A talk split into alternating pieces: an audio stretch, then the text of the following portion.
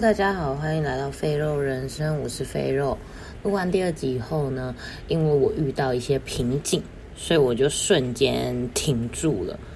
嗯，但是我现在觉得我要再突破 突破瓶颈的再试一次。其实我对于一个人自言自语，有时候真的觉得很不习惯啊。但是很多朋友在的时候，我的话超多。所以我就想一下，就把它当做今天很多人在我旁边吧。可是，可是讲话又没人回应我，所以啊，算了，反正还是自言自语。但是我今天想跟大家分享的主题呢，就是宠物人生。这我觉得我应该可以自己讲的比较不会那么尴尬吧。嗯，我从从小我家就就养过很多东西，就是狗啊、天竺鼠啊、金鱼啊。之类，反正你想过的，就是我爸都会买来，然后每次费妈就很火的站在那边看着我们，可是我们都很开心。然后反正就继续这样子，这样子过到大学的时候，到真的长大自己开始有能力的时候呢，我第一次养了一只流浪狗，然后它是腊肠，黑色的。当时带去检查的时候，年龄应该是四五岁吧，瘦不拉几的。而且那个时候自己还是学生，然后我跟同学、男朋友在学校附近租一间房子。其实一带回去的时候就是很茫然，然后又很兴奋。可是我到现在印象最深刻，就是人家说第一次养狗养猫看收益都会被骗钱，然后我到现在过了八九年，我相信这件事，就是真的被骗钱了。我忘记。那天看医生，就是一带他回来看医生，帮他做了什么事，然后反正就是四五千。后来想想，他好像就摸一摸，然后跟我说要买那个买这个，然后也没有验血。就是现在养狗养久了才了解，说哦，大概去看一兽医，然后做了什么事，然后要多少钱。可是我现在回想起来，当天带他去看医生，好像没有验血，然后就喷了四五千块。算了，就就就当做做善事吧。但是，嗯，我当下很兴奋，好像第一次开始做的这件事，自己做，然后不是靠家人帮忙。从大一还是大二，大一下还大二我忘记了，然后就开始一直养，养到出社会的第三年还第四年，他就生病离开了。那其实我对宠物是一个很依赖的人，就是那种心灵上的依赖。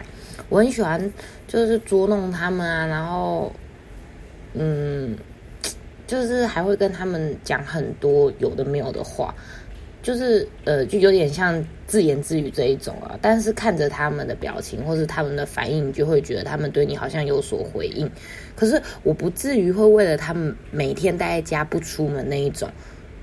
但就是只要一回家没看到他们，就会觉得很奇怪，或是我觉得就是我每天一定要回家看到他们，就是然后看到他们就是有一点小病痛啊。我以前是那种神直接神经兮兮、紧张兮兮，然后幻想无限种可能是不是怎么了？现在养久了，当然有好一点啦。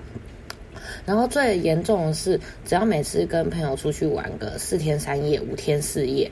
我发现，我只要到第二天的晚上，还第三天晚上，我就会开始想狗，然后我就会开始上监视器去看狗，然后就会想回家。当然，我不是说完全不想在外面玩，可是我就是会，就是就是我期待回到家，回到台湾，回到台北，第一个看到的就是他们，然后看他们会有什么反应，反正就是想他们。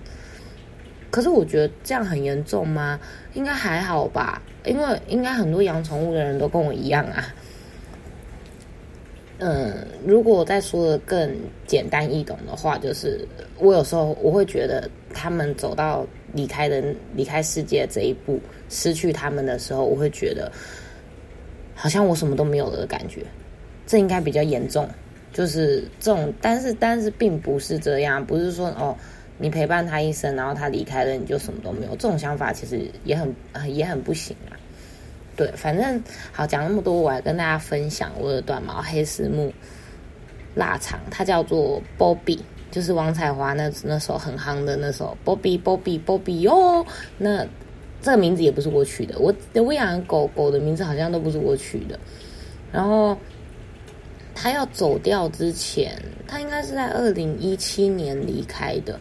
然后从生病到离开大概一个多礼拜的时间，这中间呢，就这一个多礼拜哦，我无所不用其极的把卡刷爆、借钱借爆，就是想让他活着。可是最后变相的是，医生说他。基本上就是这样了，他就是等着要离开。那，你帮他做了什么事？什么事？以后对他现在不舒服的状态会呈现舒服一点。那我也花钱去做了，就比如说输血给他，帮他换血，这其实已经换不救不了他了。但是呢，会让他现在觉得舒服一点，精神状态好一点。然后我就花个一万多块做了。可是。这我印象很深刻的一件事是，他要离开之前，我请我的朋友帮我找了一个他的朋友来做宠物沟通。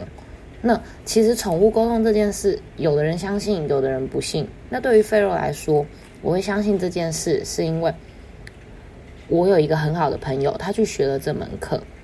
当然啊，最现实的就是他用了我的狗去练习。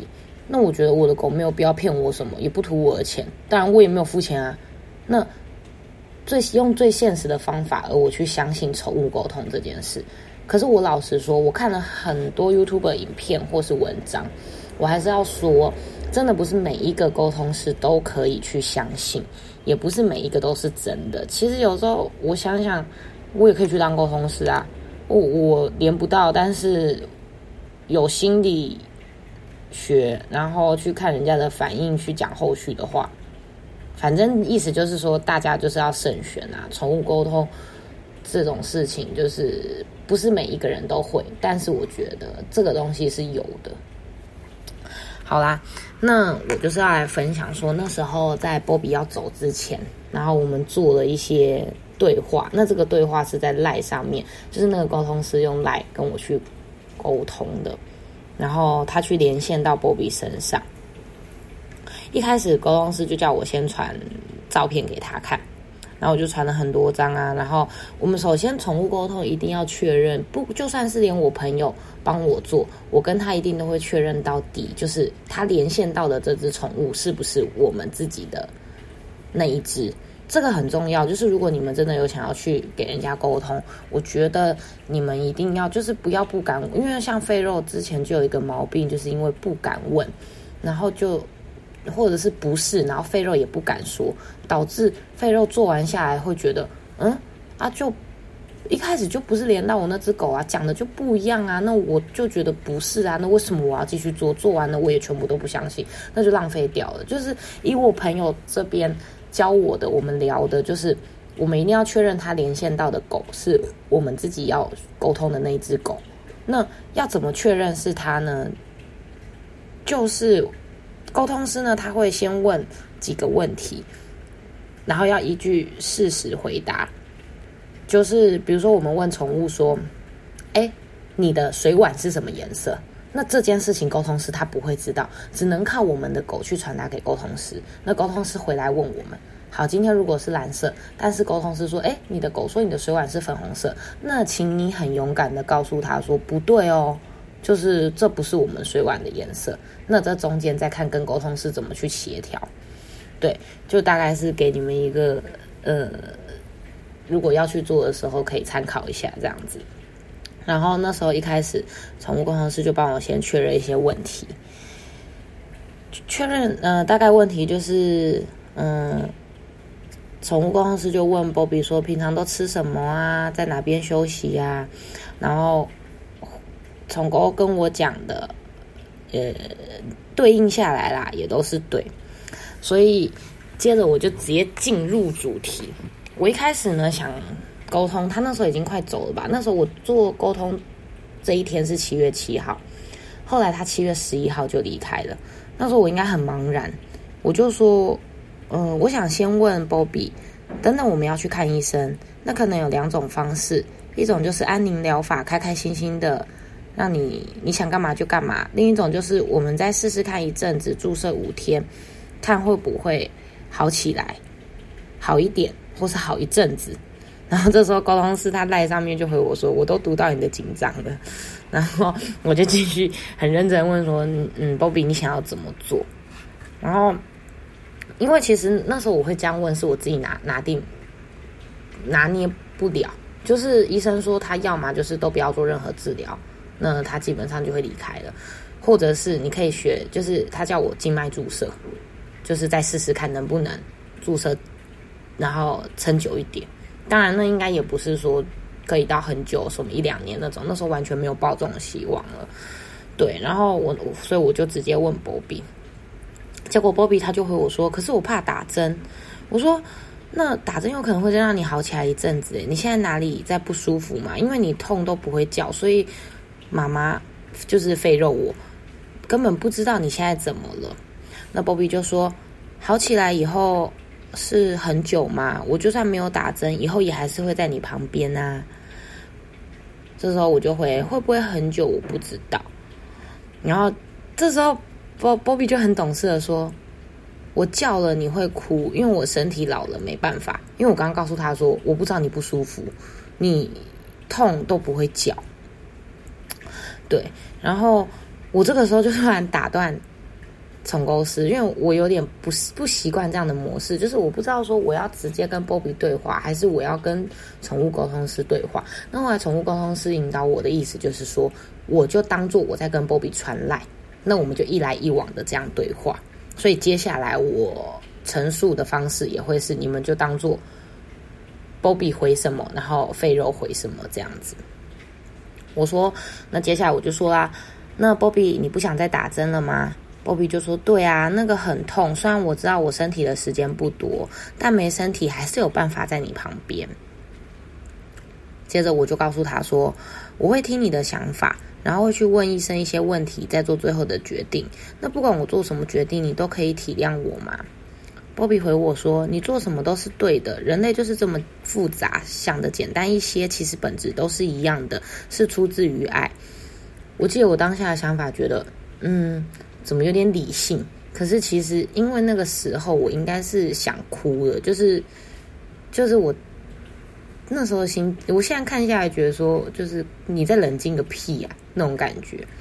然后因为波比呢，他跟我妈，就是我中间有一阵子，其实都是，呃，大概毕业后的第二年，然后。有半年的时间，基本上我很少回家，然后都是我妈在顾他，然后我妈他跟我妈就相依为命这样，我妈带他去散步啊，跟他一起睡这样，所以我就想说先提到我妈，我就告诉他说，阿妈想要我跟你说，她很爱你，然后谢谢你这几年这样陪她，那你有没有想跟阿妈讲什么？那肥肉的妈妈比较孩子气，所以你必须先执行这件事情，然后到时候来转达，因为其实 Bobby 对我妈来说是真的蛮重要的啦。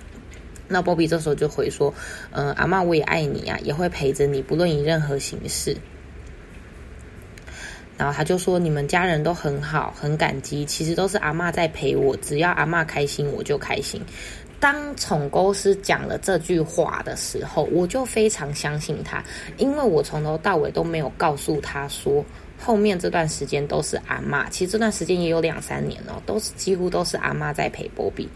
所以这一定是波比告诉宠物沟通师的，就是都是阿妈在陪我。然后我就告诉他说：“ 对不起，这几年我没什么陪到你，都是阿妈在照顾你。我还嫌你太胖，还懒得抱你。就变相的换我们换波比，他在开导我。他说：不要怕我离开，还有其他狗家人跟我的灵魂会伴着你们，就像你们人类的祖灵一样。”我就问他说：“你会怪我没有陪到你吗？”波比说：“我知道你很忙，但是只要你有回家看我，我就很开心了。”阿妈常说你在工作赚钱，我妈真的会这样说。她虽然就是表面会嫌我说话，我都不爱回家，可是她就是常常跟波比说：“妈妈去工作赚钱，上班班这样子，就是一模一样的用词。”然后我就我这时候就问波比啦：“我说如果你要走了，能等我在你身边的时候吗？”因为我那时候要上班，然后朝九晚五，我很怕说他可能在下午或中午就给我走掉，那我真的就是有点没办法接受这件事情。接着，Bobby 他又就是就是他接着上一句说：“阿妈说你在工作赚钱的时候，他就突然跟我讲说，我希望你可以好好照顾阿妈跟你自己的身体，尤其是你自己要好好的生活。然后宠物公司后面就挂号说生活规律。哦，这就是一直对话下来，让我越来越相信，就是这个宠物师真的很厉害。我生活规律这件事情，只有波比知道。宠物沟通师我跟他不认识，基本上他不可能知道。然后。就算啊，他是我朋友介绍，但是我朋友其实是住在台中的，所以他根本不知道说我毕业以后的作息是什么样，或是我都在做些什么事情。然后波比这时候又回应我上一句的，我问他说：“你要走了，可不可以就是等我在你身边的时候？”结果波比和我说：“我想那时候我一个人比较好，我不想看到你们哭。”我告诉他说：“你不用那么懂事，你会？那你有没有想要见到谁，或是听到谁的声音？任何爱你的阿姨或是叔叔？”结果波比他只回我说：“阿妈常常说你都长不大，要他担心。”我说：“他说只要他们，只要我们家的人陪伴我们就好。”这时候宠沟师他就打断我了，他说：“他有没有狗的同伴？”我就说：“有啊，他有一个弟弟，他有话想跟他说吗？”宠沟说：“宠物公司说他蛮想见他的。”我说他一直都在旁边呐，他们都住在一起。然后这时候我就想到另外一只狗，是大学的时候，就是他们一起同住的，嗯，也是一只米克斯。我说顶多就它而已，但是波比它其实不太对狗，就是还好，就是最熟悉的陌生人那种感觉。然后他就说，宠物师就问我狗的名字嘛，那我就告诉他。然后他说。可是，反正就是这两只，就是波比的弟弟跟我朋友的狗叫乔达，这两只问下来都不是。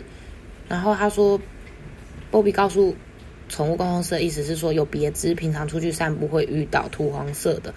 问题是我怎么想都就是到这其实到现在都是一个谜耶，就是他已经走了一七年到二一年这段时间，我永远都想不起来这只狗到底是谁。反正他那时候就是突然告诉宠物狗公司这件事情。那最后我就是有传照片啊，还是想什么，就稍微跟宠物公司聊了一小段，然后试着去找出这只狗，可是就是都没有。然后结果，但是这中间波比回很好笑，就我们一直在寻找说到底哪来的狗的时候，波比就回说他是我自己认识的朋友。然后我就有点生活化的回他说你又去哪乱交朋友？然后他就回我说我交朋友很快的。对，然后这大概是比较好笑的插曲。然后我就问他说：“那你觉得滴滴很烦吗？”这时候他就他就说：“就是请他注意别乱吃东西，虽然白目了一点，但我不讨厌他。”然后他就说：“嗯，他的弟弟就是我另外一只米克斯黑色的，其实跟我很像。”我说：“我不懂诶，跟我很像是哪里像？”他说：“因为我们都了解，我跟他的弟弟都了解他的时间。”然后我们的个性脾气都很像，弟弟也知道他为什么会离开。他那时候讲，其实我不太懂，就是你瞬间你当下没有办法去思考这些东西啊。然后后来回头想想，就是可能是真的蛮像的，就是我很急躁，然后我这只米克斯也很急躁之类的。对，然后我那时候只回他说，我再体会看看这只米克斯是不是真的跟我很像，然后。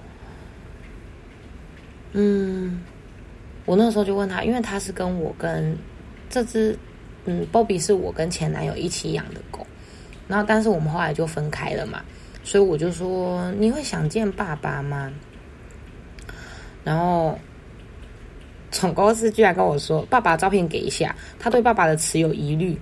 然后我就问说：“那胖妈妈呢？胖妈妈其实是我另外一个朋友。然后当初是我们三个说想要一起养，可是最后就呃不知道，反正就不好意思，我就爱他爱的要死嘛，所以最后毕业也是我带走啊这样子。然后总公司就要这两个人的照片，然后我就找给他们。然后波比的时候就看到了，他就会说：爸爸还会来跟我说吗？我就问说：你想见他吗？他说想听他说话，还有让他摸摸我。”我就问他说：“那这几天再带你骑车出去晃晃，你身体可以吗？”他说：“不要太久，应该没关系。”妈妈尽量。然后我就说：“那我尽量帮你跟爸爸说好吗？如果他不能来，你也不要怪他，因为其实我前男友他是台中人，他住台中，而且毕竟男生嘛，他应该也没有那么相信宠物沟通这件事。有时候他们会觉得很好笑。然后我词穷啦，我就问 Bobby 说：‘你还有什么要跟我说吗？’如果你真的不舒服，你可以叫出来没关系。这时候波比就说：“你要注意身体健康，要和阿妈和平相处，脾气不要变差。生气的时候就看看我跟斗仔的照片，你就会气消了。我很爱你们家，很喜欢当你们的家人。”然后我就说：“那你愿意一直让斗仔陪着你吗？”就是那时候，其实那只米克斯它都会，嗯。他都会就是去趴在他身边，可是我很怕造成他的困扰。但是波比就说可以啊，只要他乖乖安静的陪着就没事了。对，然后我就说嗯，那等等带你去。其实我记得我那时候看到他讲这些，就是比如说注意身体健康，要和阿妈和平相处啊，脾气不要变差，我应该就在哭了。就是哦，那真的就是觉得很心酸。可是可是反正眼泪就是一直掉。现在念到可能都还是觉得有点难过这样子。对，然后我就说，那我等等就要带你去看医生了。那我会做出决定，那你可以就是顺着我的决定嘛？他说好啊，你不要难过，要开心。那。我接着就跟他讲一些很感性的话，我说我真的希望我能陪你到最后，所以我在上班的时候你可以坚强一点嘛。波比就说你会受不了的。我说至少我觉得这是最后能陪着你的机会啊。然后他说时间到了就不能勉强啊，但我会尽量让你见到我最后一次。我说如果最近我抱着你，把你抱在怀里，如果你累了就静静的走，不要担心。他就问我说：“那你睡觉的时候可以吗？”然后我就骂一句脏话，我说：“干好，我接受，就是只要你不要有太多的痛苦。”然后我知道你怕打针，所以我会好好想想。然后这时候波比就说：“好，你答应我了，所以不哭不哭。”这时候我朋友，因为我朋友也在这个群组里面，所以我这个朋友就帮我问了一句话，说：“可以知道他最近有没有什么想吃的吗？”然后我就补充说：“那你有没有想要干嘛，或是想？”然后我朋友又说：“那有没有想要去的地方？”这样子。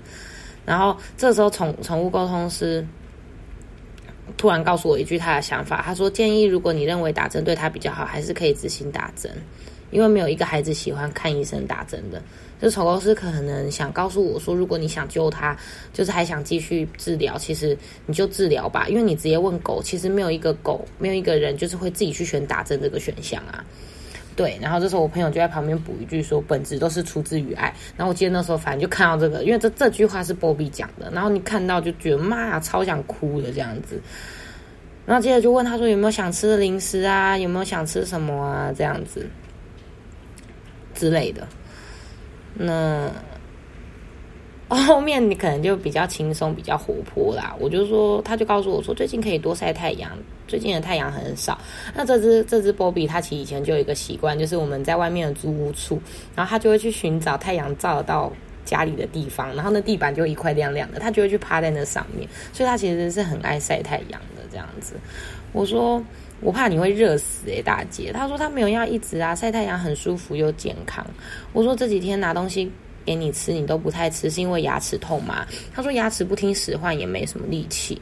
那你有，然后我就说，那你有没有特别想去哪里？哪里？他说跟狗同伴玩，除了斗仔，我想看他们其他人，就是其他狗在跑、在走、在跳，就像他看了以后会觉得像他在玩一样。然后我就说好哦，我知道了。那谢谢你来当我女儿，不要太辛苦了。这是，然后我现在看到这句话，我就突然觉得，嗯，对哦。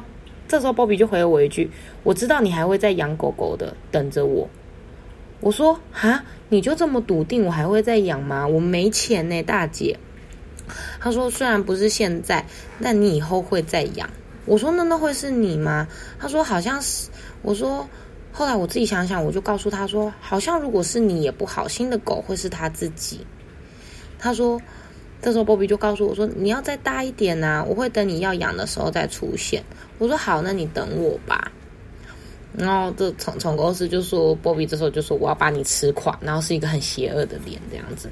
我就突然瞬间想到说：“你真的很会吃诶，体重要克制，然后不在你身边就不能再胖成这样啦。”然后这时候我自己就很白目，我就传了一张我现在男朋友的照片给他看，问他说：“那你有话想要跟叔叔说吗？”然后波比就问他说：“他想我吗？想我可以来看我。”对，然后这个时候讲到这边，我就突然发现我好像超过时间了，因为宠公司它其实是要计费的嘛。我就说啊，不好意思，你的时间。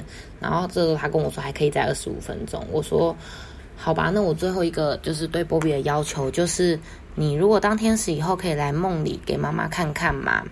这时候波比就说，直接在你身边不是更好吗？我说嗯，你阿宙走了到现在都还，因为因为就是在波比他要离开之前我。外公过世，那这对我打击也是很大。可是，就是我都没有梦到梦到亲人，所以对我来说，我就会很希望说我可以梦到他。那我就先要求他这样子。结果波比就和我说：“我都会在你旁边啊，你这么爱哭，我一定得在旁边看着。”我说：“我还好吧，我又不会在别人面前哭。”波比说：“我看得到啊。”我说：“哦，也是啊，因为你看最多啊。”废话，我这么依赖狗，我的喜怒哀乐其实最真实的都是分享给狗这样子。然后他突然告诉我说：“豆仔觉得你哭很奇怪。”豆仔就是我的米克斯儿子这样子。然后他，然后我就说：“很奇怪，是很丑吗？”然后豆，然后波比就说：“就是豆仔觉得没什么事情，但你就是会哭。”结果我就说，那你会觉得我很奇怪吗？波比就说，就让你哭啊，哭了就没事了。反正我瞬间就觉得，波比真的好懂事，好懂事。跟他这样子，就是在他要走之前这一段对话，其实让我，嗯，在养他的时候，其实我朋友之前有帮我跟他沟通过，那我没有那么觉得他那么懂事是。就你狗没有要离开嘛，所以你也不会太专注的去跟他讲话，或是你不会觉得你不会去讲这么多心理层面的话，所以我那时候是没有感觉的。那是到这次他要离开以后，我才真的觉得我养了一只好成熟、比我懂事的狗。然后我就告诉他说：“嗯，你很乖啊，我爱你啊。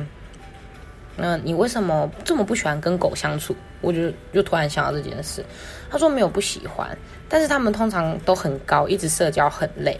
然后这时候我应该是大笑了，就腊肠就是矮短肥，所以就大大家的理由我可以接受。但是我就告诉他说，那你也不用就是有时候要咬人家吧。结果他就说他们看不到我啊，所以我要做一点事让他们知道。我说嗯，那我知道了。对，那后面大概就是日常啦，所以只是跟大家分享分享一下，说这一次在宠物在我的 Bobby 要离开之前，我跟他的一个呃，我去找宠物沟通师的一个对话。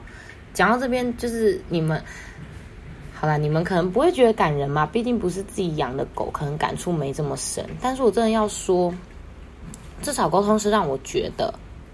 沟呃，沟通师的气质，他转达出来的话语，让我对 Bobby 是真的很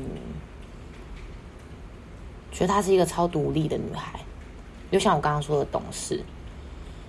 然后她也是我第一只让我负起责任的狗，所以我想说，她就是 Bobby 对我来说意义真的很不同。不过当然，我现在身上还是有四只猫小孩，一只米克斯是我从小琉球捡回来，就是刚刚一直在说的斗仔。另外两只呢，就是巧克力色的黑，呃，巧克力色的四目腊肠。那他们刚好是同胎的姐弟。再就是费姐有养一只超级凶的猫咪，但是呢，这只猫咪是废肉我捡回来的，只是半途被劫走。我怀恨到现在，还想再养一只猫。所以其实废肉也热爱狗，热爱到。就是我家的，我朋友家的毛小孩都来住过我家，喝过我的奶，就是我对他们都是有感情的啦。不知道为什么我真的就很爱狗。然后最后我要补充一点，其实我会想养波比啊，是因为我第一集中有提到我的好姐，我有帮他们各自取名字嘛。第一个第一集是小 Y，大家都已经听过他，那还有 YY 跟大 Y，就是。反正我没有经过他们同意，但就想这样叫。但是就是 Y Y 在大当时大学带了一只奶油色腊肠回家，它现在还在，超可爱，但是它超胖的。嗯，现在也老了，也十一岁了，十岁十一岁。然后我就是看到他，他跟我们分享嘛，我看到他的瞬间我就养了。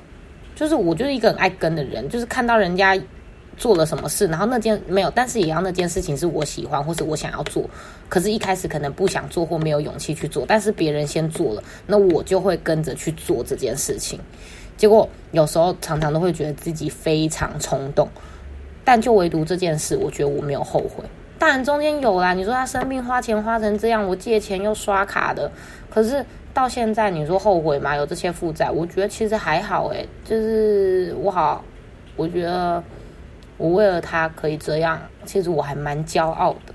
毕竟有波比那段时间，我觉得真的很幸福。对，大概就是这样。反正今天今天后续还会再跟你们分享一些宠物的事情啊。那今天的宠物人生就分享到这里，让你们又更了解我一点。三不五时有新的想法啊，或新的事情、新的问题，都会来跟你们一起分享讨论。那继续期待肥肉下一次跟你们见面吧，我亲爱的朋友们，拜拜喽。